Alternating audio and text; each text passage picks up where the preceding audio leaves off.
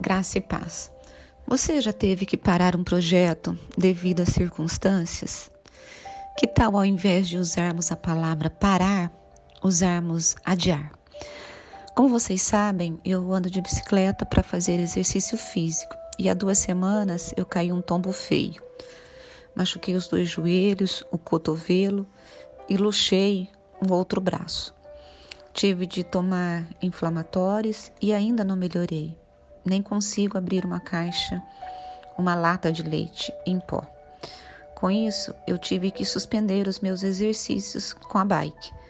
Na primeira semana, eu fiquei de molho em casa. Na segunda, eu já me arrisquei a caminhar. Substituí os exercícios. Guardada as devidas proporções, e ao pensar nisso, eu me lembrei de Davi, que, cheio de boas intenções, quis construir um templo para o Senhor.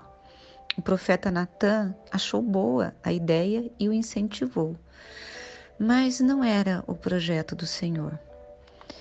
O rei Davi havia se envolvido em muitas guerras e Deus disse a ele que a construção do templo ficaria por conta do seu filho Salomão. Davi não se entristeceu e compreendeu o que Deus estava requerendo dele.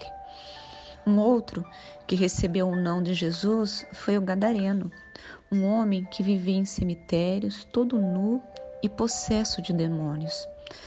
Ele estava solitário, desenganado, ninguém conseguia, ninguém convivia com ele. Ao se encontrar com Jesus, ele foi liberto e ficou em seu juízo perfeito.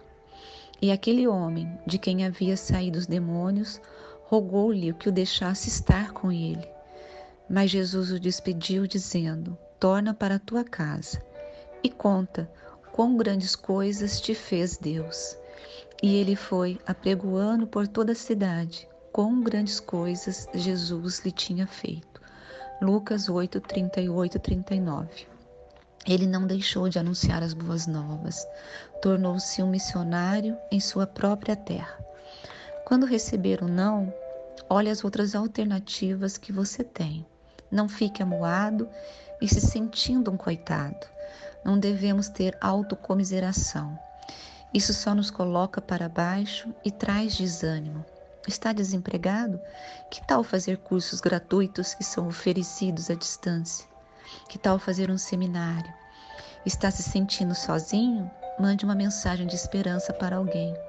Ore e converse com Deus. Está doente? Creia na cura e comece a orar para que o Senhor possa usar você como um instrumento dele para ajudar outras pessoas que têm passado pelo mesmo problema. Para cada situação há uma saída. Todos os dias eu trago à minha memória que as misericórdias do Senhor se renovam a cada manhã e por isso eu sou grata por estar viva e por ter a oportunidade de fazer o bem por mais um dia. Que Deus o abençoe. Pastora Rose Guglielminetti.